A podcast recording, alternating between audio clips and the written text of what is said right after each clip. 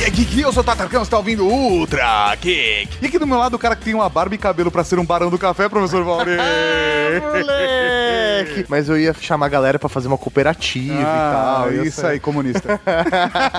Temos o prazer de gravar esse programa com essa mulher que manja tudo de toda a cadeia cafeira. Sim, senhoras e senhores, ela está de volta, Kelly Stein. Mais ou menos, manjo mais ou menos dos Paranauê. Ah, que, que isso, Ah, velho. quanta- Ela faz até capa de revista, velho. As matérias dela são fodas. Inclusive, acabei de publicar uma sobre igualdade de gênero na cafeicultura. Se quiser, dá uma olhadinha. Eu posso colocar o link aqui no Já post. está no post. Pra quem quiser acompanhar o meu trabalho com café, que anda bem intenso, porque nós estamos em época de colheita, é só acessar o meu Instagram, é quelinhas, com dois L's. Tá no link do post. Queria aproveitar rapidinho, mandar um beijo especial pro Dimitri Rocha, é um cavaleiro aqui. Ah. Tá sempre acompanhando, é, conversando comigo no Instagram, pedindo dicas. Um beijo pra você. E também pra Jamaica, uma grande amiga minha. Ela é uma degustadora profissional de café e me ensina Uh, muito. de café, hein? Fantástico A nome. Jamaica é, é degustadora de café. Ela é maravilhosa, mas um dia, se ela for pra Jamaica. pelo- Ah, Você sabe que vende café na Amsterdã, né? E vê, ó, não, e o filho do Bob Marley tem uma fazenda de café. Ah, café. Chama Marley Coffee. Ah, sei. Que vende só em Amsterdã.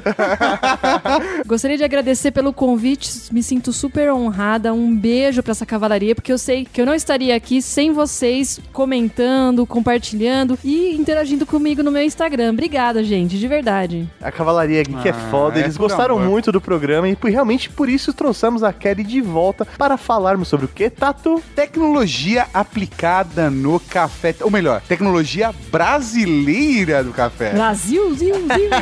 Mas a gente não vai falar disso agora. Só depois dos Recadinhos. recadinhos. Recados.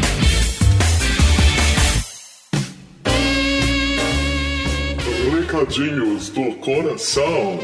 Coração não, caralho. Tá bom, recadinhos. Recadinhos, mal! Sessão de recadinhos do coração. Exatamente, professor Mauri. Começando com um recado muito importante. Nós estamos no YouTube.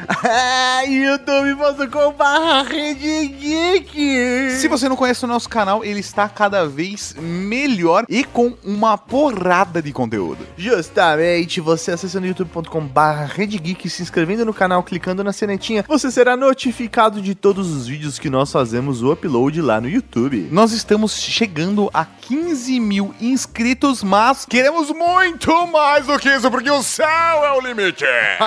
então vai lá, você também se inscreve e compartilhe com todos os seus amiguinhos e vamos levar a palavra da Rede Geek também para o YouTube. Semana passada, por exemplo, a gente teve Harry Potter e a piroca filosofal, que, é- que foi o nosso fato curioso da semana passada, que está também no Pixel Redondo da semana passada, que é teorias muito bizarras de Harry Potter. Olha só, também tivemos o Snap da semana passada, qual que foi? The Gits, a lenda do grunge. Ah, conhece a banda The Gits? Não sabe o que estamos falando? Vai lá no youtube.com.br Rede Geek e assiste esse Snap. Porque, de acordo com o Ok é melhor que Nirvana. Olha só. Maria. Aproveitando falando do Ok, nós temos o Toque Independente aqui encabeçado por esse ser místico da música brasileira. E que entra aqui no nosso feed a cada 15 dias na quarta-feira. É isso aí, então assina o feed do podcast também. Vale citar que o Pixel Redondo está com uma qualidade maravilhosa e isso graças aos dois maravilhosos ROG que nós compramos. Ah, moleque! Nós compramos equipamentos novos e agora as transmissões, as lives estão coisa linda de Deus. Estamos transmitindo em HD com qualidade FPS. Mano, tá sério, tá lindo. Tá monstruoso. Obviamente, isso também reflete na qualidade do áudio, porque o computador processa muito melhor. E, e assim, né? É um ROG. Quem manja de games sabe que o Asus ROG é o maior notebook. As coisas mais fodas de games são da linha ROG. Inclusive, eu descobri recentemente que os ROGs dominaram o mercado dos games. Eu quero uma oportunidade pra jogar com o meu, com o meu notebook novo, que eu não tô conseguindo, falta de tempo, cara. Como assim, oportunidade, É, tá faltando tempo. Tá faltando tempo porque a gente aumentou o conteúdo, agora foi o Pixel Redondo e tem um monte de vídeo no canal, duplicamos a quantidade de podcast no feed. Prioriza isso daí, Ah, cara. tá pelo amor de difícil. Deus, velho. Tá- tá Nossa, eu não difícil. paro de jogar nunca comeu. Nossa, que calhorda ficar esfregando na cara. E falando em podcast, nós temos duas coisas importantes para falar para vocês. Primeiro, a Kelly, que participou conosco deste Ultra Geek, está lançando o seu podcast, olha só! Sim, ela fez o seu próprio podcast com jogos e café. Ó, é- ela não falou nada no áudio porque na época ainda era sigilo.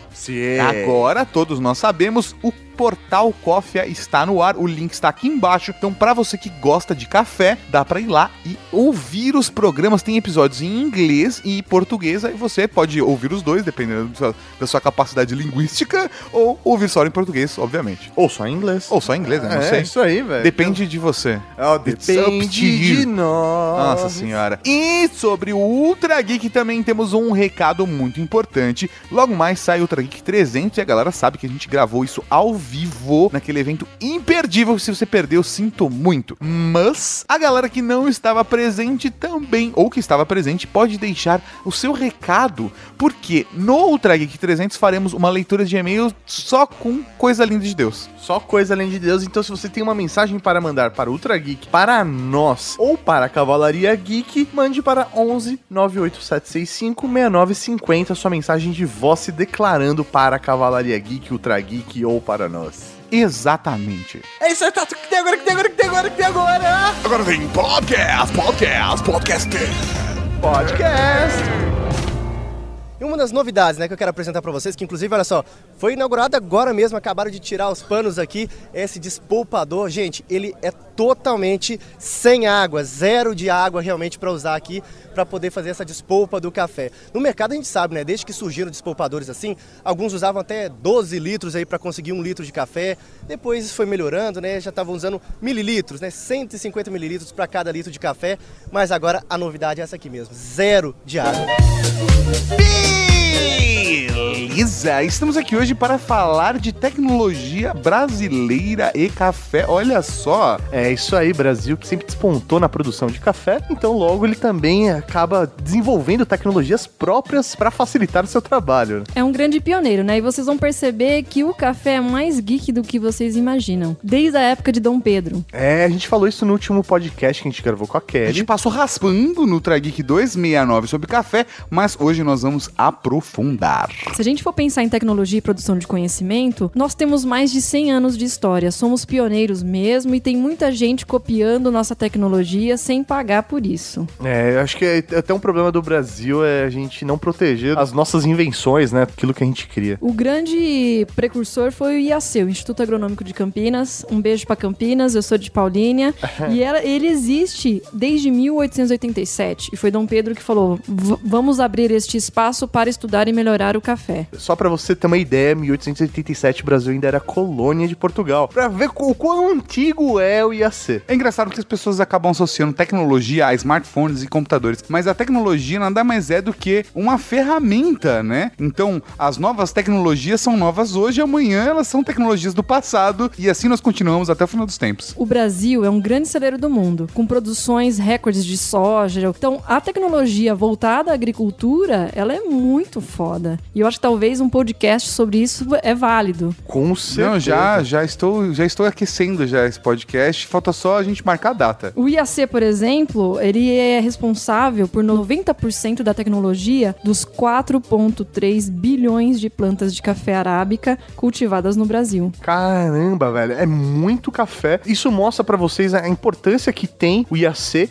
e o desenvolvimento de novas tecnologias, já que o café é um dos principais mercados brasileiros. Lembrando que a planta é originária da Etiópia. Chegou aqui, você vai descobrir como no podcast 269. Ah, link no post. E existem essas varietais ou variedades naturais. Quando chegou no IAC, eles começaram a fazer pesquisas, cruzamentos. Não é transgênico, é realmente uma tecnologia de. Mescla, né, dos tipos de variedade de café. Isso. Então, o IAC foi responsável pela criação de 67 varietais que não existiam na natureza antes. Caramba, 67 tipos de café diferentes. E você sabe dizer, desses 67, quantos países utilizam essas plantas? Muitos, principalmente o Mundo Novo e Catuaí, ele é bem cultivado na América Central. Tá, Mundo Novo é um tipo de. é um nome dado pro tipo de Isso, isso. Existem vários, engraçados. Tem Mundo Novo, Obatã, Cat- Catuaí Vermelho, Tupi, Obatã, que são nomes... Indígenas, né? Bem brasileiros mesmo. Então é engraçado ver gringo enrolando a língua pra falar esses nomes. É lógico, né? Roubaram, agora fica enrolando na língua.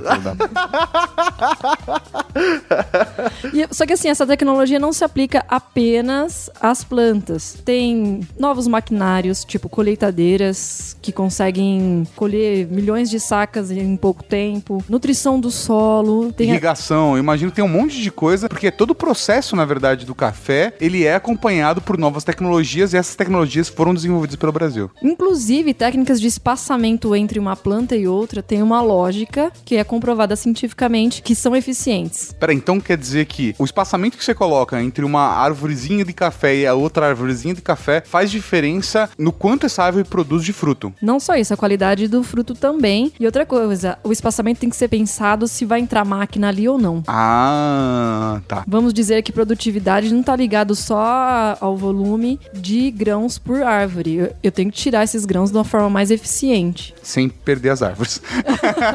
Por favor, né? Porque uma árvore demora três anos para começar a dar fruto. Caramba, três anos. Então é um investimento que você tem que ter uma administração ali muito boa. A maioria das fazendas, elas têm sempre um berçário de plantas que eles vão investindo para se acontecer algum problema com as árvores velhas, eles já têm ali garantido. Ou até mesmo donos de fazenda, né? Acabam dando pra, pra netos, né? Filhos e tal. né, mudas e falar: não, não, eu já tô plantando isso daqui pro meu neto. Quando ele tiver mais velho, já ficar de herança pra ele. O negócio Deve vai ter, eu não sei, nunca perguntei não. Ah, não, rola, rola. Quando você viaja pro interior, assim, né? E aí você vê esse tipo de conversa, né? É assim, com café, gado, árvore, plantação de árvore, sabe? Árvores que só, fun- só vão realmente poder, vão atingir sua maturidade daqui, sei lá, 60 anos, 70 anos, o cara pl- tá plantando pro neto. Então, quando o neto tiver 20 anos de idade, ele vai ter lá tantos alqueires com árvores que valem milhões, entendeu? Caramba, que maluco. É, um outro exemplo aqui em São Paulo, que eu já também mencionei, é o Instituto Biológico. Sim, que fica ali perto do Parque do Ibirapuera. Na Vila Mariana, inclusive, teve recentemente a colheita. Sim, aquele chamou a Perdemos. gente, mas a gente É. perdeu. E ele foi criado basicamente no estado de São Paulo. Houve uma invasão de broca, que é um inseto que entra e vai comendo o café, dizimou algumas plantações. Então o estado resolveu investir em ciência para controlar essa praga. E aí por que no meio de São Paulo? Porque os- era mais barato manter os cientistas aqui e plantar um cafezal aqui do que ficar viajando para outras fazendas no interior. Que legal. E hoje eles têm um terreno lá que se vendesse, meu Deus, né? Pois é, e os cafés estão lá, firme e fortes. É, meu. Investimento imobiliário, né? É importante citar que cada época tinha sua prioridade. Então, no passado, na época do Dom Pedro, ele queria produtividade, Queria volume. muito volume pra manter. Agora deixa eu ver se eu adivinho qual é a prioridade hoje. É a qualidade. Então, sim, agora é qualidade, não só a arábica, mas também para o robusta. Tanto que no mercado está desenvolvendo agora o, o que chamam de specialty robusta. Hum, então não é simplesmente desqualificado o robusta. Ah, não, o Não, café de baixo não. qualidade. Não, ele tem a sua, o seu valor e sua qualidade e agora estão até classificando ele em subníveis. Sim, e Rondônia, principalmente, e Espírito Santo, que são os maiores produtores de robusta do Brasil, estão investindo em ciência para melhorar essa qualidade. E também para conscientizar os, os produtores, se você trata o teu robusta como um arábica, com certeza vai sair um fruto gostoso. E Isso tá tão sério que em Londres existe uma cafeteria chamada The Black Ship, que seria a ovelha negra, e só serve 100% robusta, tudo. Então queira um namorado que te trate como uma arábica. Que merda. O café colhido ainda verde prejudica o sabor da bebida e faz o preço da saca cair. Agora, uma técnica desenvolvida pela Universidade Federal de Lavras, em Minas Gerais, e já aplicada em algumas fazendas, está mudando a situação. A película que envolve o grão é retirada e o café, mesmo verde, ganha qualidade. O café verde entre os grãos maduros, ainda no pé, é sinônimo de prejuízo para os produtores. Dependendo da quantidade de frutos verdes, pode haver queda na qualidade da bebida. Nesta fazenda em Três Pontas, os funcionários são orientados a colher os grãos com cuidado. A recomendação é para trabalhar com um pouco menos de vibração na máquina para estar colhendo a, o cerejo. Evitar o, evitar o máximo verde. E para tentar amenizar os prejuízos dos cafeicultores, a Universidade Federal de Lavras desenvolveu uma técnica para o processamento do café verde. Depois de cinco anos de pesquisa, os resultados são satisfatórios. Os trabalhos foram coordenados pelo professor Flávio Borém, especialista em pós-colheita. Depois de muitas experiências, ele concluiu que o café verde também pode ser descascado, aumentando a qualidade da bebida.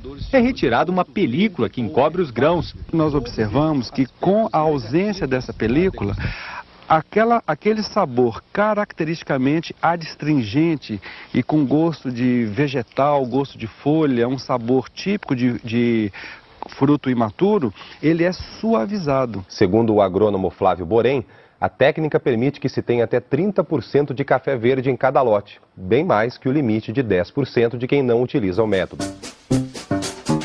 Kelly, você falou agora no primeiro bloco da questão mais científica, né? Do desenvolvimento de institutos pensando na melhoria da colheita, na melhoria da planta e tudo mais. Mas nós temos também outra parte do processo, que é da porteira para dentro, que é literalmente dentro da fazenda. Você pode falar um pouco mais das tecnologias que são aplicadas e desenvolvidas dentro das fazendas? Pensando nesse universo porteira para dentro, envolve desde, sim, o, o manejo do café, das plantas, do solo, mas também desenvolvimento de equipamentos e máquinas que vão facilitar facilitar e melhorar, valorizar a qualidade do café. Antes de eu começar a entrar na especificidade desses equipamentos, é importante você entender o caminho da planta até a sua xícara. Beleza. Então, beleza. Tem a planta cheia de frutos, que é agora essa época do ano, frutos maduros. Se você é um pequeno produtor, provavelmente você vai colher na mão. Lembrando que se eu colher o café verde e misturar com o maduro, é a mesma coisa de fazer um suco de laranja com uma laranja verde. Tá. Estraga o rolê não fica Entendi. bacana. A experiência não fica tão boa quanto só fazer com madura. Exatamente. E aí o que acontece é, ele pode colher na a mão apenas os maduros, só que isso custa tempo e custa dinheiro. Sim. E mão de obra, né? Você tem, tem uma mão de obra maior para conseguir fazer só colheita unitária ali praticamente, né? E se você é pequeno, você não tem ou mão de obra ou dinheiro para contratar essa mão de obra. Então foram desenvolvidos alguns equipamentos que, que chamam derriçadeira. Imagina um cabo de vassoura, só que de metal, né? Um cabo de metal com um pente. E aí ele dá uma tremidinha e quem cai na da árvore são apenas os maduros, porque o verde ele tá Ah. resistente. Interessante. E é uma tecnologia super simples, mas que tem uma aplicação fodástica. E que ajuda quem não tem dinheiro. Eu imagino que isso daí deve ter sido desenvolvido, tipo, caipira mesmo, né? O cara foi lá pensando na solução dele, dá, dá certo e o negócio foi replicado até realmente ser estudado e ser montado uma linha. Uma das coisas mais maravilhosas é isso. O brasileiro é criativo. Isso aí. Claro que existem esses maquinários grandes, caros, mas ele tá se virando muito bem em gambiarras e às vezes ele até vende a ideia pro vizinho para ele começar. Por exemplo, eles já adaptaram uma moto, colocaram um tanque do lado para ir jogando adubo, para você não precisar ir a pé. E moto é, bar- é relativamente barato, combustível pra moto consome muito menos. Você faz um furinho no tanque e sai andando. Não da moto, tanque É, do adubo. porque fica do lado, exatamente. Isso. E é barato possível e, e todo mundo consegue melhorar a eficiência ali da sua lavoura. E aí, então, beleza. Colheu os frutos maduros, qual é o próximo passo? Isso, voltando. Colhi, eu preciso transportar. Normalmente ele é colocado num balaio ou num saco. E aí ele tem que ser transportado da lavoura até o terreno de secagem. Então ali também envolve um, um tipo, uma estratégia para levar isso rápido. O grão ele precisa ser seco, porque ele começa a criar fungos indesejáveis. Então, aí digamos, chegou no terreiro. Normalmente, no passado, esses terreiros era terra batida, ou seja, o seu café era misturado Com ali terra. com terra. Isso já evoluiu. O que se mais vê são terreiros de concreto. Alguns investem em terreiro de asfalto, porque ele fica mais quente, então ele consegue secar rápido. Legal. E o que tá na moda agora são as camas africanas. Como assim? Pera, pera, mas não é tecnologia brasileira? Sim, é, mas a gente pegou essa ideia. Roubam da gente, porra! Ok, ok. Fair enough. Essas camas africanas, na verdade, ela é mais ergonômica. Imagina uma mesa com uma tela e aí você coloca, você coloca os seus grãos para ser secos. Então ele tem ar em cima e embaixo. Entendi, entendi. E isso ele, não, ele fica suspenso, né? Não fica no Isso, chão. terreiros suspensos, exatamente. Mas quem desenvolveu isso foi lá na África e a gente meio que dá uma copiada na ideia. Entendi. E é ótimo porque o próprio produtor não fica com dor nas costas. Ah. Então é uma forma de economizar com um médico depois. Porque ele sem trabalhar, ele não ganha. Não é um assalariado como. Ele depende da produção e é isso aí. Exatamente. Acabei de lembrar de um detalhe importante. Quando a semente, o grão sai da árvore, ele pode passar por alguns processos que são naturais, mas é uma decisão estratégica do produtor. Você pode mandar diretamente pro terreiro com a casca e tudo e deixar secar, que esse é o natural. Certo. Ou você pode descascar ele para ele secar mais rápido. Isso se chama cereja descascado. Isso influencia no sabor do, do café no final? Também. Tá bom. Ou você pode lavar. Você pega. não você já viu um fruto de café? Já. Ele é docinho. Sim. Tem uma mucilagem Sim. com alto teor de açúcar. Você pode lavar essa mucilagem para ele secar mais rápido também. Quando você lava, naturalmente ele fica um pouco mais ácido Certo. na bebida final. Todo o equipamento para esse tipo de processamento também foi desenvolvido aqui no Brasil e hoje pode ser encontrado em outros países também. É muito interessante a gente avaliar essa questão, né, de todo o processo, porque como o Brasil, ele dependeu muito tempo somente do café, obviamente as tecnologias são desenvolvidas aqui porque isso passou a ser a nossa especialidade. Então a gente tem que sempre melhorar e, e evoluir em relação a isso. Isso era a nossa prioridade econômica, não- então por isso que o Brasil continua ali na frente. Ele tá sempre despontando. Isso. O que acontece? Aí tem as máquinas descascador, que tira a casca, despolpador, que tira a polpa, e também tem os tanques que você pode fazer fermentação. Fermentação é um assunto animal, porque é um jeito diferente de você melhorar o seu café. É surreal. É, é, é, É é, surreal. é surreal, cara. Mas a gente volta nesse assunto já já. Tá bom, tá bom. Vamos segurar com fermentação. O que acontece? No passado, existiam então equipamentos que precisavam de muita água para processar esse café. Hoje, com as mudanças climáticas, isso fica inviável. Certeza. Fica caro, tem nascente secando. É contraproducente, inclusive. Então, é, tem uma empresa que chama Pinhalense que desenvolveu um maquinário que usa zero de água. Ótimo. Zero de água mesmo. E isso já está sendo exportado, inclusive. Então agora continuando o processo. A gente já descascou, já foi pra secagem. Aí tem o beneficiamento. Imagina ali o grão seco, você precisa tirar cascas ou demais outras impurezas que podem aparecer durante o processo para você ter o grão verde. Eu não tô falando nem de torra, hein? Isso é dentro da fazenda. Ah, tem também algumas máquinas que conseguem separar o grão maduro do verde automaticamente. Existem máquinas que por meio de laser também conseguem ver se o café tá quebrado, se ele tem broca dentro. Ah, legal. Ele consegue escanear o grão e ver as Isso. imperfeições dele. Como Que é bom. fantástico. Como é bom conversar com um geek que ele vai. Eu já, tô, eu, já tô, já né? tô visualizando a parada, sabe? Escaneando tudo ali. É isso aí, já vem na imperfeição e já tirando. todas as sementes. Se você tiver a oportunidade de ir numa grande fazenda que tenha dinheiro, você vai entrar nesses armazéns de, de processamento e parece mais um laboratório. Legal. Você fala assim, tiver oportunidade, é porque é possível visitar? Existe, tipo, excursão pra fazenda? Existem várias excursões, inclusive agora na época da colheita é o mais legal. Eu sei que o pessoal do Grão Gourmet tá organizando uma visita ao- a, a uma fazenda e vale a pena. Show, então assim, o Grão Gourmet ganhou um jabá, tá aí o link do post se você Graça. quiser. De graça, Não mas mandou nem uma por, saca de café. Nem uma saca. por isso que eu vou morrer pobre, Não né? mandou nem um saquinho de café torrado. então aí tá o link no post pra quem quiser fazer excursão com o Grão Gourmet. Aí pensando nos outros processos, a juta, o saco de juta, sempre foi o símbolo do café. Desculpa, como assim saco de juta? É aquele saco de café, a saca. Ah, o tá, tá, saco- o A saco de sacaria não é pano, é juta. Entendi, não, mas é aquele de- é feito de tecido, aquele Não é tecido, São é... fibras vegetais. Obrigado. Beleza. Eu, eu queria visualizar. Eu queria visualizar se eu estava visualizando certo ou não. Então, 100 anos de cafeicultura, a gente usa esse tipo de sacaria para transportar o café, inclusive para outros países. E, tem vantagem de se utilizar ainda o saco de juta ou em relação, sei lá, feito de a base de petróleo, sei lá.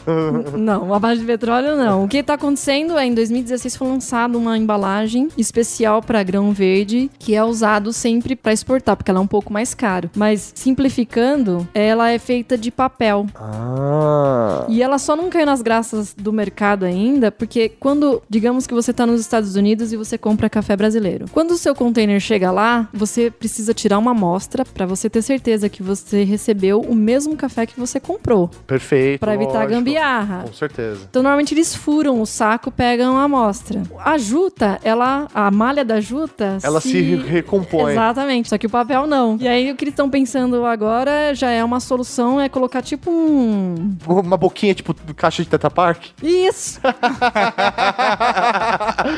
Ca- Caixinha de não é leite. tão simples de se explicar, mas visualmente é isso. Entendi. Que aí você consegue tirar uma amostra e fechar de novo. Isso. Mas é bacana então porque na exportação o- o papel ele causa um efeito bacana que você sai daqui com um grão verde e o grão chega melhor lá, é isso? Não é que chega melhor, ele vai conseguir manter as características do grão por mais tempo. Ah, melhor que a juta. Melhor que a juta, porque a juta ela é uma malha aberta. Então essa malha você pode entrar umidade, cheiros, se tem um Bichos. bicho, exatamente. E a gente sabe como é que é essa rotina de marinheiros transportando contêineres pelo mundo, né? Ah. O que pode entrar de cheiro e qualquer outra coisa nessas sacas aí?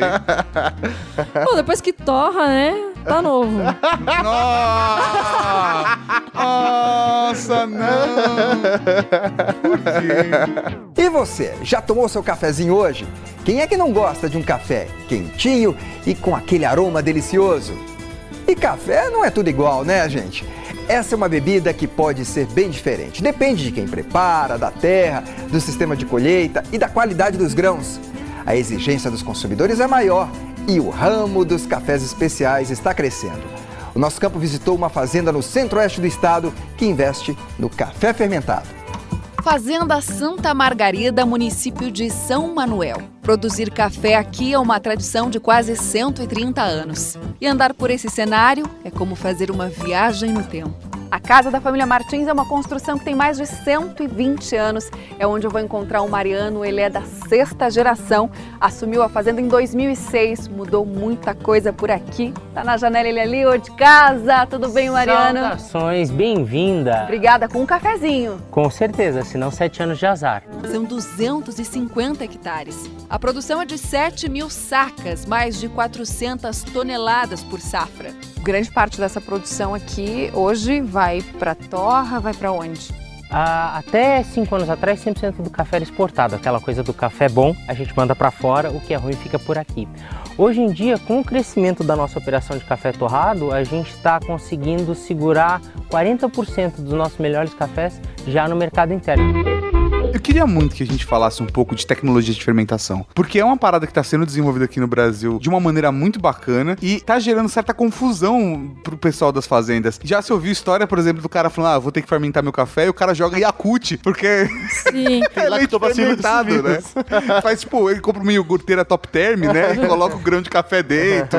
E essa- isso acontece, eu tô Ai, mentindo. que dó. E pior, ele tava usando este argumento como marketing. Nossa, que Nossa, E não tem amigos pra avisar, gente? É, acontece mesmo. Acontece, acontece, mas pararam. Depois que o mercado começou a dar uma zoadinha, eles pararam um pouco. Entendi. Mas assim, a questão da fermentação, ela é mais sensível do que parece. Por quê? O termo café fermentado no passado era usado como um termo ruim. Tipo, o café passou do ponto, já era, estragou. Estragou, virou podre, lixo. Só que, na verdade, o que se descobriu hoje, graças aos cientistas, beijo na boca de todos, Meu Deus, na boca. Eu gosto de gente assim, com amor no É, coração. exatamente, cara. Tem gente que ama o que faz, né, É, isso aí.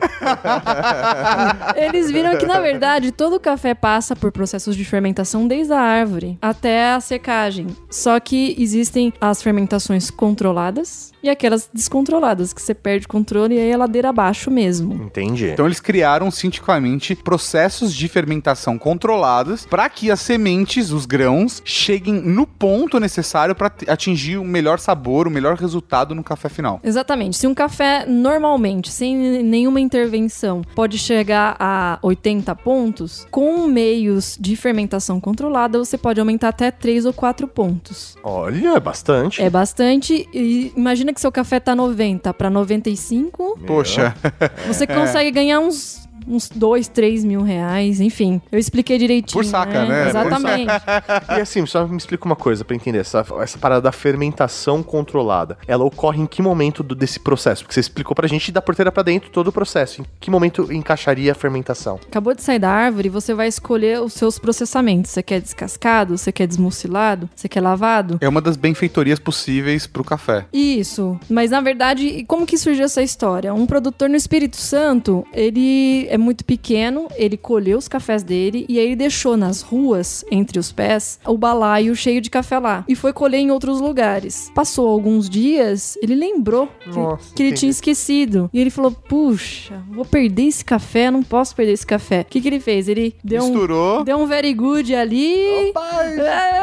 E aí torrou e, e- Não, e aí vendeu, aí quem, o comprador torrou, ele falou: O que, que você fez diferente nesse café? Que ele tá melhor. Aí ele- Opa! o esquema é deixar no balaio.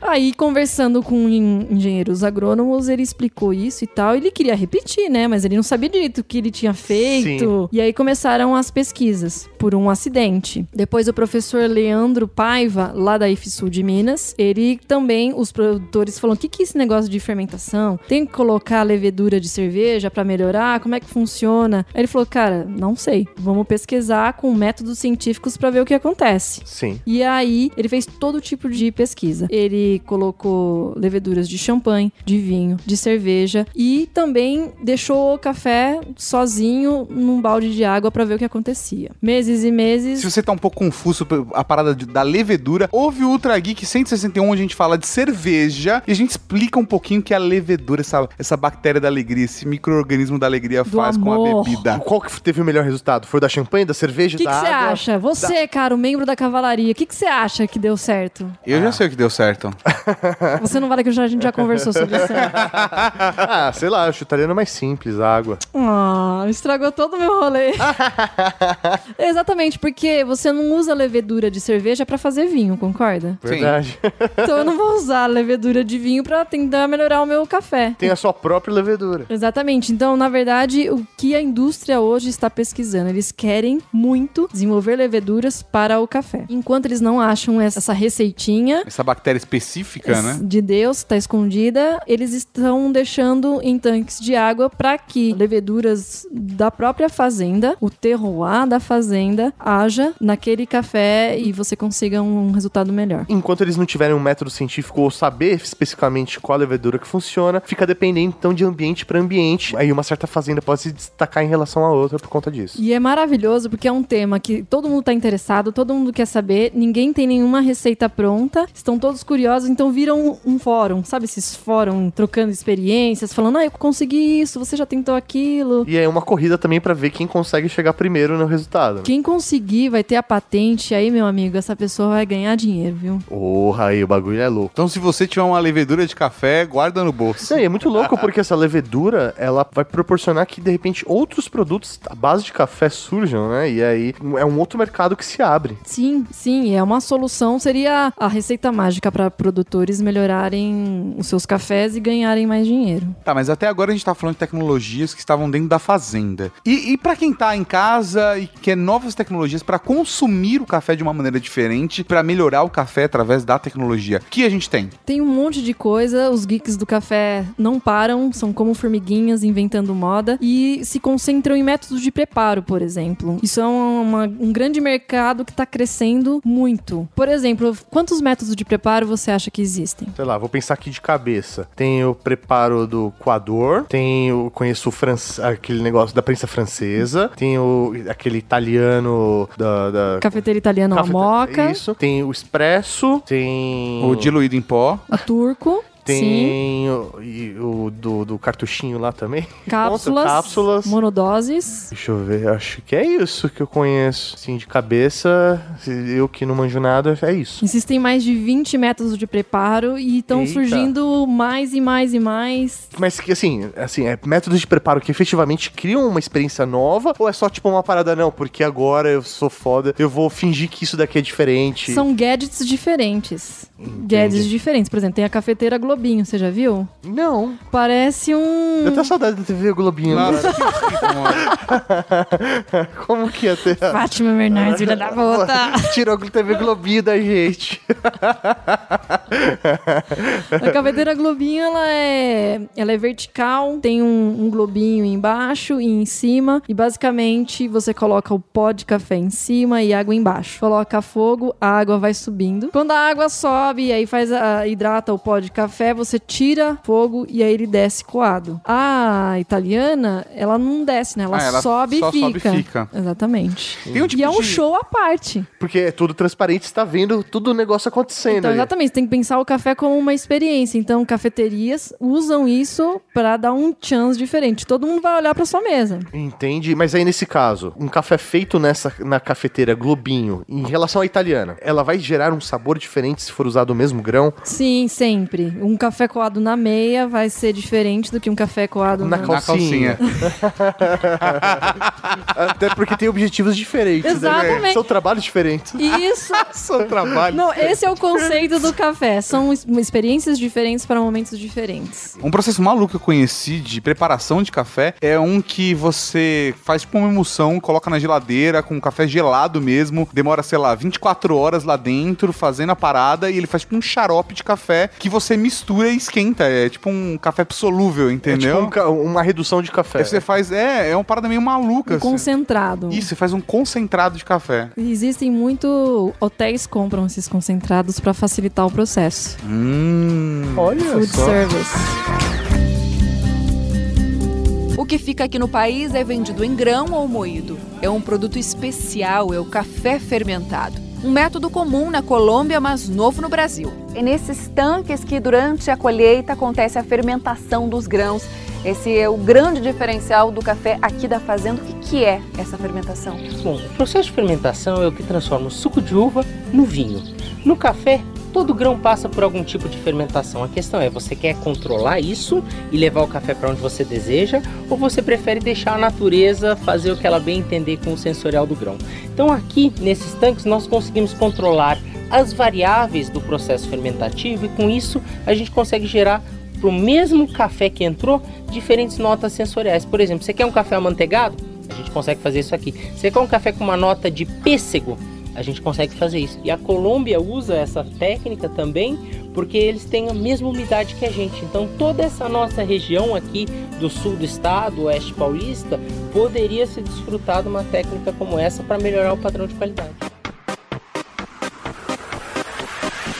A gente falou de alguns métodos de preparo, mas nós temos métodos de preparos genuinamente brasileiros. Brazuca. No tecido, no saquinho, aquele do coador de tecido. Da vovó. Da vovó. É brasileiro? É brasileiro, nasceu no, no interior. Eu sou do interior, tenho muito orgulho. Ele é mais memória afetiva do que eficiência. Muitas cafeterias estão servindo café coado no pano, mas aqueles coadores pequenininhos individuais. Hum. Por quê? Pra enriquecer a sua experiência com café, mexer com aquela sua memória afetiva. Mas, por exemplo, o filtro de papel não é uma invenção brasileira. Ah, não? Não. Quem começou foi a Melita. Melita não é brasileira? Não. Olha, ela fingida essa Melita. A Melita é da onde? Alemanha. Ah, Tá Alemanha. zoando. Com esse nome, Melita? Ah, que isso. Que Parecia que foi a tia Melita que inventou, Mas né? foi a tia Melita que inventou na Alemanha. Ah. O negócio virou sucesso. Maldita e... tia Melita que nasceu no país errado. E aí, basicamente, ela queria praticidade e ela meio que inventou. E aí, o, o formato do filtro embaixo, ele é achatado. Sim. O que acontece? Quando você vai passar o café, ali a borra do café fica compactada. E Isso pode afetar de forma ruim o seu café. Então, o que, que os japoneses fizeram? Que é o Horário. Rario V60. Ah, exatamente. rapaz! Esses japoneses, eles são, São muito maravilhosos. E então é em formato de cone. E ali o porta-filtro ele tem umas espirais que vão facilitar a descida da água em forma espiral. Entendi, ela eh, vai ajudar na circulação espiral da água pra que você tenha uma experiência melhor quando você faz a infusão da água no café. Exatamente. Mas e o Brasil? A gente tá falando de Japão agora. Tá. Alemanha, Japão e Brasil. Isso é só uma introdução pra apresentar o coador Z. Ah, o coador Z, velho. Gosto desse nome. V60 já é um nome meio- mega high-tech, né? mas- Podia ser, ah, qual é o seu smartphone? Ah, o meu, meu Um smartphone V60. V60. Não, mas o coador Z tem nome, sei lá, tipo, parece que é personagem do X-Men, né? A arma coador Z, sabe? E foi uma criação de um barista Eu tô muito chamado. triste que ninguém fez piada ainda de que o coador é mais forte. Eu me segurei. Mas é verdade ou não, no, no coador? Você me diz. Não, no café. não, porra, o café fica mais forte do coador? Não, né? De- Qual que é o seu conceito de forte? Vamos lá. Poxa, é verdade, mais intenso, mais... Uma caipirinha forte é o quê? Com mais cachaça. Então, um café forte é mais o quê? Com mais cafeína, mais café. Mais pó de café em pouca água. Então só diferencia a quantidade de café, não o coador. Exatamente. Entende? Exatamente. Então no coador não necessariamente é mais forte. Não. Depende do que você coloca. Que pode, se o seu conceito de forte é cafeína, no coador é mais forte. Ah. Porque a cafeína é hidrossolúvel e no coado o café fica em contato por mais tempo com a água. Então logo vai mais cafeína pro seu café. A hora. Tá aí a resposta. No coador é mais forte? Depende. Depende. Mas vamos lá, o coador Z. O Coador Z é um projeto do barista Tony Shen e o mais legal que eu acho que inclusive eu contribuí é que ele é um fudido sem grana e pra Ele é um fudido sem grana. Bom, bom comer. como eu, como eu, Como todos nós, inclusive. E ele teve uma ideia genial, fez testes, funcionava, e ele falou: galera, tem essa ideia, crowdfunding no rolê. E ele conseguiu atingir. E eu participei, exatamente. Ele precisava de 60 mil reais. Pouquinho. E, e conseguiu colocar isso no mercado. E, e eu achei muito legal. Qual é a vantagem do coador Z? O mesmo conceito do V60, só que ele é feito de cerâmica, é mais. Ele não vai gostar que eu vou falar isso, mas é um pouco mais hipster. Eu gostei muito, eu tenho em casa, mas principalmente porque eu quis ajudar um cara a realizar um sonho. É isso, o coração mole.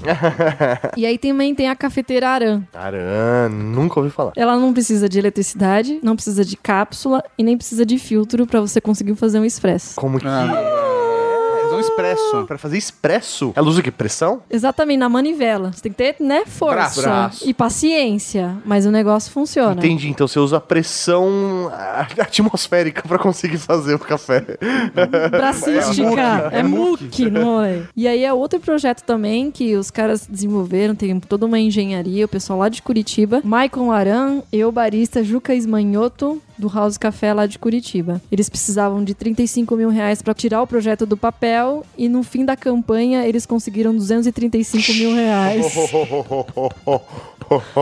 Aí eles ficaram tão felizes que eles falaram: não, vou pegar 2% disso e dar pra um projeto social envolvido o café. Mas qual que é o coador mais maluco que o Brasil já inventou? Ou qual o processo de produção de café, né? De infusão de café mais maluco que o Brasil já fez? Pra mim, o mais maluco e mais inteligente é um recém-lançado, foi o ano passado. Vou fazer aquele merchan sem ganhar Pode? dinheiro, Bora, né, meu? bora, vamos Não, a gente tá falando sobre o assunto, é conteúdo. E aí, chama Presca. É uma união, assim, meio mutante entre a Aeropress... Desculpa, Aeropress? A Aeropress... Depois a gente vai colocar os links pra vocês terem a imagem, mas ela aparece assim... Ou você pode ver no aplicativo da Rede Geek que tem as imagens de referência. Ah, ela parece mais um pênis enlarger. Ah. Vocês sabem, tá. né? Qual sim, que sim, é? porque eu tenho internet. Já recebi esse e-mail várias vezes, nunca cliquei. Imagina, imagina então uma seringa muito grande. Tá. Quem inventou isso um criador de brinquedos nos Estados Unidos que adorava café e no escritório ele não conseguia, então ele inventou uma engenhoca que hoje se chama Aeropress. Tem até campeonato de quem tira o melhor café na Aeropress. Entendi. Tá, a Aeropress, não é a Presca ainda. Não, não, não, não. mas ela tá explicando o conceito Tá. pra eu entender. Isso. E aí, basicamente, imagina uma seringa, você coloca lá o pó de café, hidrata com água quente e depois você pressiona. Tá. E aí tem um filtrinho de papel e ele faz, é muito prático, principalmente pra quem viaja. Pode carregar isso na mochila e fazer seu próprio café. Isso, com uma térmica de água quente e pronto, sem problema. Legal. A Presca, ela pega este conceito e mistura com, sabe aqueles copos grandes de café que o americano Copos longos. isso, que tem uma tampinha. Sim. Então imagina que a Presca você consegue fazer o seu café e no mesmo gadget você toma. Ah, entendi. Você usa o próprio equipamento pra fazer e já beber no. Isso. Que da hora. É muito mais prático. Dois em um rolê. Nossa, não é caro uma presca. É relativamente barato. Poxa, pen- pensar em qualquer cafeteira, você vai gastar uma graninha, assim, em torno de 100 reais. E você já tem uma super modernosa que você ainda pode carregar em qualquer lugar. Sei lá, E- você tá na faculdade ou tá no trabalho, só você ter água quente e joga dentro e presca. Caramba, galera da presca, me contrata pra Pelo fazer amor a de Deus, campanha. exatamente. é simples assim. Você vai lá e presca. Maravilhoso. Pescou alguma coisa? Não mais presca. Chega! não Tá, tá ganhando. piorando, tá, tá ficando ruim. Ok, ok. Na edição vai ficar tudo fantástico.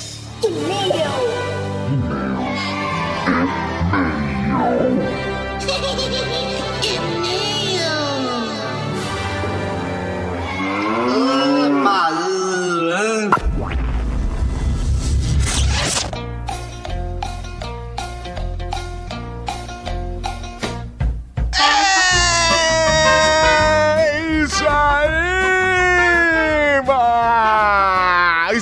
Fazer meus comentários da Disney Terror no Trageek.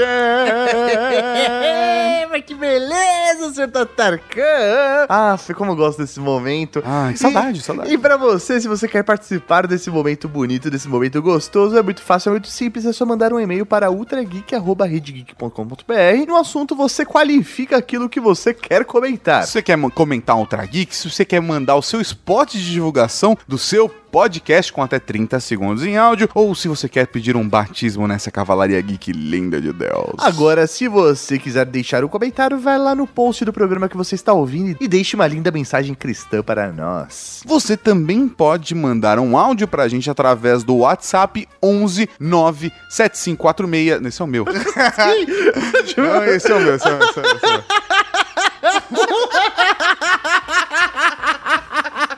Esse é o meu. Ai, ai, vamos lá. 11 98765 6950. É Quase eu falei o meu de novo, hein? o cara teve que pensar, Eu tive né? que pensar. Na gravação eu falei duas vezes o meu telefone, tá difícil. Óbvio que se mandar pro meu WhatsApp também, mas eu peço que mesmo quem tem meu WhatsApp, manda pra esse que é o certo pra aparecer aqui no programa. que beleza. E pra começar, vamos com o spot divulgando um podcast, um podcast diferente. É o Papo Editado. Olá pessoal, como vai? Tudo bem? Aqui é o Senhorá e eu estou aqui para apresentar para vocês hoje o Papo Editado, um podcast que eu lancei com o objetivo de, nessa primeira temporada, estar dando voz aos editores da Podosfera. Isto mesmo, a ideia é gravar com editores dos mais diversos podcasts e se você estiver interessado, mande seu contato para a gente. Papo Editado está hospedado em editorsenhor-a.com.br. Olha só que voz, né? O Senhorá já man- Ah. mandou outros podcasts que ele edita aqui também pro, pra divulgação. Ele Cara, show de bola, senhora. Parabéns, meu velho. é muito legal mesmo. Inclusive, saiu recentemente um papo editado com a- o primeiro podcaster brasileiro. Olha! É, velho, muito louco. Que da hora, Se cara. você quer saber um pouco mais sobre a história do podcast no Brasil, vai lá, escuta o papo editado. E se você quiser convidar a gente também, nós somos editores, tá? Olha! Vamos então pro São Mauri, o primeiro comentário dessa semana do Matheus Algarve, o sobrinho da Cavalaria Geek. Raul, sobrinho! Um Raul, meu velho. Salve, Marechais. Eu não sei como responder, não é Raul, né? Salve. Salve. Infelizmente, venho dizer que cometeram um grande erro no programa. Vocês erraram completamente toda a história sobre o grunge. Então, achei, Nossa. achei super exótico essa. Tudo começou na Grey Cup, uma... o maior evento esportivo do mundo. No show de intervalo em 1996, a artista convidada Robin Sparkles se rebelou e se tornou Robin Daggers e cantou a música P.S. I Love You, o primeiro grande sucesso grunge do mundo. Muito bom, muito bom. É, Assim, era um comentário nível Ted Mosby, mas a gente sobrevive. Assim, o grunge foi criado no Canadá em 1996. Tirando esse erro, o programa foi de qualidade excepcional, como sempre. Muito obrigado. E o Ox... Um pequeno erro. É pequeno, pequeno. O Ox se prova cada vez mais um manjador maior.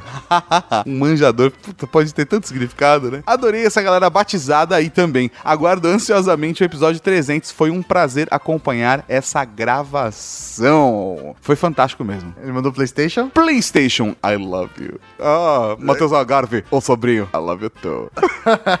PlayStation 2, Napster. PlayStation 3, Mauri comunista. Comunista! Fantástico, cara. Comunista tem que virar o rolê. Se encontrar o Mauri no evento, aponta e grita, comunista.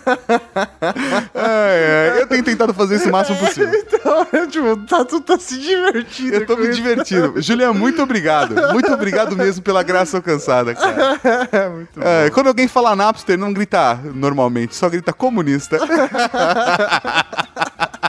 Então, um Raul para o sobrinho da Cavalaria Geek. Um Raul, meu velho. O próximo é e-mail. Manda aqui, Raul Cavalaria Geek. Raul. Raul. Meu nome é Thiago, sou de Recife, mas moro em Springfield. Ah, ah, como é que é? Missouri. Não, não, não é do Simpsons. Ah, ok. Até porque ninguém sabe qual é o dos Simpsons, né? Não, não, pode ser Missouri, não É, sei. pode ser. Esse é meu primeiro e-mail para um podcast. Sentiram a importância de vocês? Olha, muito obrigado. Mas tá, vamos direto ao assunto. Nossa senhora, já teve corte aqui. O episódio 296, a história do rock anos 90, foi sensacional. Me trouxe muita nostalgia da minha época de adolescente e me lembrou altas bandas que agora foram para minha playlist. Valeu muito. Ah, de nada, cara. Compartilha a playlist aí. Sei que não dá para citar todas as bandas, mas senti falta de algumas bandas de rock alternativo, como Live, Jim Blossoms, Living Color e alguns mais populares, tipo Matchbox 20, Counting Crows, Three Doors Down, Google Dolls. Caralho, mano, Google Dolls. Third Eye Blind, cara.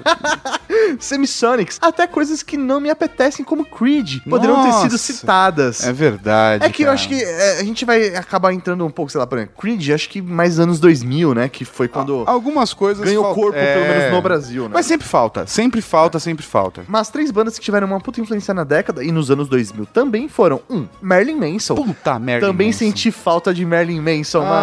Nossa, Ah, que chora, merda, de- chora no número dois. Alanis Morissette. Nossa, é realmente, cara, não foi nem citado. E três Cranberries. Cranberries, sim. Que beleza. Cara, Ah, não, não. cara, como falar dos anos 90 sem Cranberries? Cara, como falar dos anos 90 sem Oasis? Sempre falta, sempre falta. Enfim, valeu pelo episódio e continue fazendo esse conteúdo foda, Raul. Raul, meu velho, muito obrigado. E agora, professor Mauri, vamos para um e-mail, mas um e-mail qualquer, um e-mail especial, porque ele é um batismo.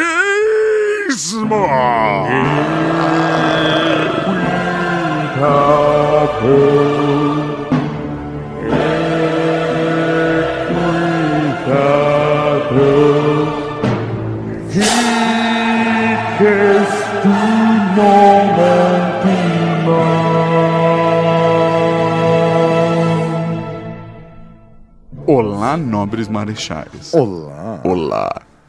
Venho por meio deste e-mail solicitar a minha nomeação na Cavalaria Geek. Finalmente! Emoticon de heavy metal. Ou de conhecimento. Ou de o capeta. Não, é, eu te amo. Ah, tá. É verdade. Depende, depende. do.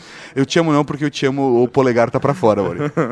tenho, 20, tenho 31 anos, quase ligando 10 anos da brincadeira. Desenvolvedor mobile, gamer fanático, casado há 7 anos e com uma esposa com quem tenho um filho. Em breve outro chegando, olha só. tchim, tchim. Me chamo Lino Donegá, mas na internet me conhecem por Tio Widow. Olha só, tio. Ah, chegou a hora, tio Widow. Ah, peraí, peraí. Eu ia estralar o dedo e não consegui. Esse apelido era pra ser Widowmaker, inspirado no submarino russo do filme K-19 The Widowmaker, ou K-19 The Widowmaker, que é o fazedor de viúvas. É um nome bem bacana, cara. Da hora, agora você devia falar em russo, né? Porque já que é um filme submarino russo, né? Ah, mas o filme era americano. Mas escolhemos o nick e não o apelido. Então ele tinha o Widowmaker, Widowmaker e virou Tio Widow. Não, não, é melhor. O tio Widow, a história do tio Widow é melhor. é. Na adolescência, morava no interiorzão de São Paulo, a 500 quilômetros da capital, onde tinha amigos que não eram muito interessados em coisas geeks. E foi na internet que encontrei pessoas com as mesmas paixões. Aos 16, através de salas de bate-papo, tive um namorico com uma advogada de 32 anos. Olha só. Ó, Peraí, peraí, garotão. 16 anos, né? Sim, é isso aí. Com... Pedofilia, mano.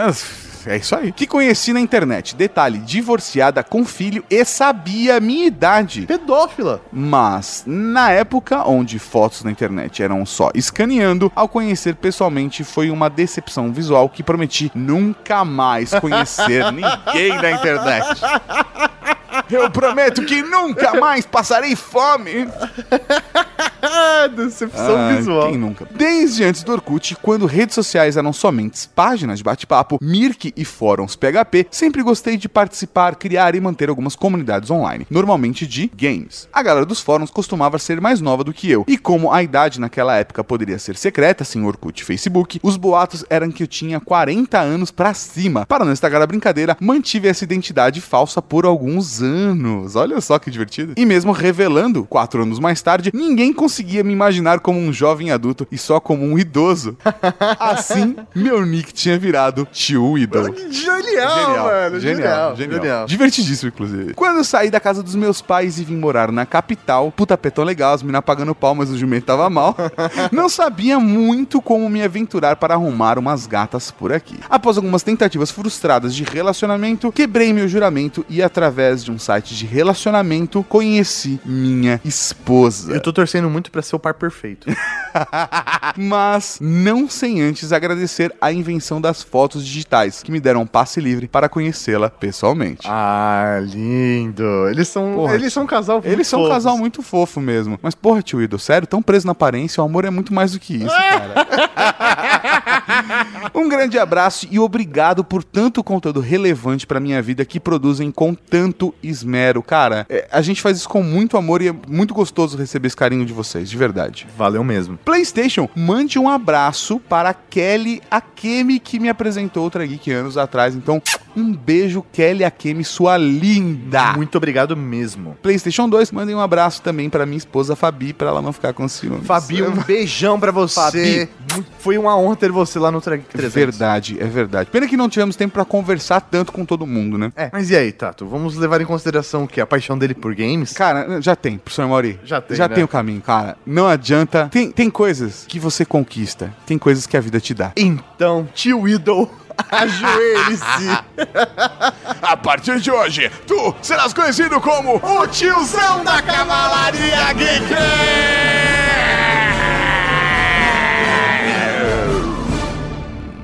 O tiozão da Cavalaria Geek, O, meu o velho. mínimo que eu espero de você é uma foto com o sobrinho da Cavalaria Geek e piadas de pavê. Genial. Nossa, isso ia ser genial, cara. Genial, juntar o sobrinho e o tiozão. Ai, nossa, mano. Caramba, estamos... a Cavalaria Geek é realmente uma família. É verdade, é uma família. então, um Raul, e seja bem-vindo à Cavalaria Geek de Elite, tiozão! Um Raul, meu irmão. Raul, meu irmão. É porque é tudo família. Ai, ai. E agora falta aquele momento gostoso, aquele momento bonito, aquele momento que faz todo mundo chorar. Momento!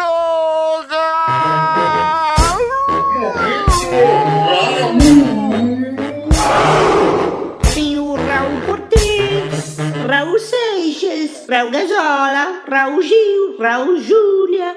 Cara, tem Raul pra caralho aqui. Um Raul para o pai da Cavalaria Geek, que fez muitas fotos lendas no Track Geek 300. Um Raul pro Rodrigo Caetano, aquele lindo do Doppelganger que falou. Mauri, comunista! Um Raul para a Juliana Bárbara, a princesa Leia da Cavalaria Geek, que achou o rock anos 90 o melhor até agora. Um Raul pro lindo do Consigliere da Cavalaria Geek que ficou maluco com a gente porque a gente não falou de Blur e Oasis. Oasis realmente, mas Blur, cara, é uma música só, velho. Só tem Song 2, velho.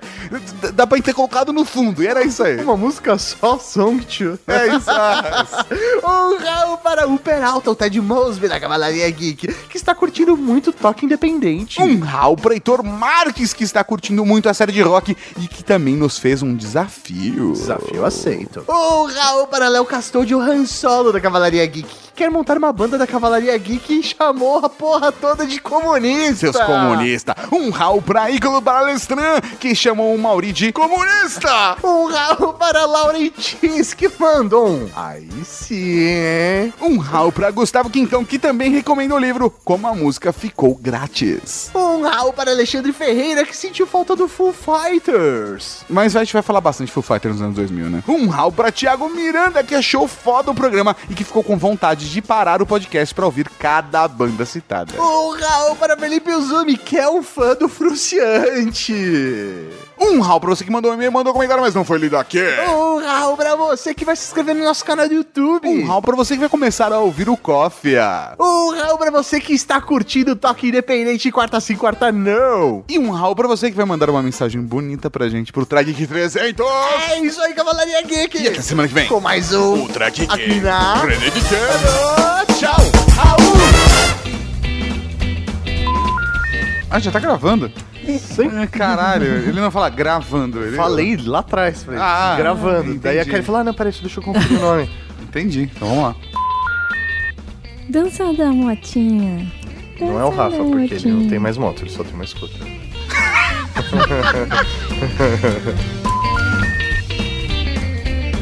Você acabou de ouvir o Ultra Kick.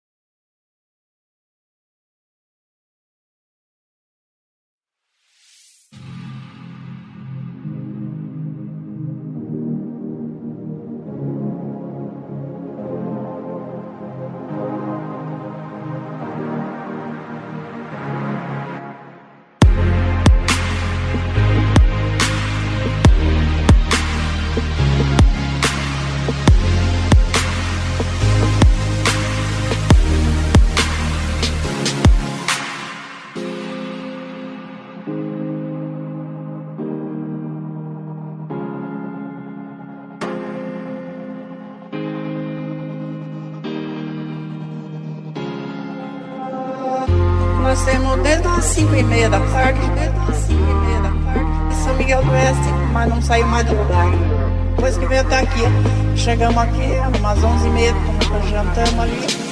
Quero café! Quero café! Quero café! É, é. Isso aqui é uma porcaria que não é merda nenhuma! Quero café! Quero café!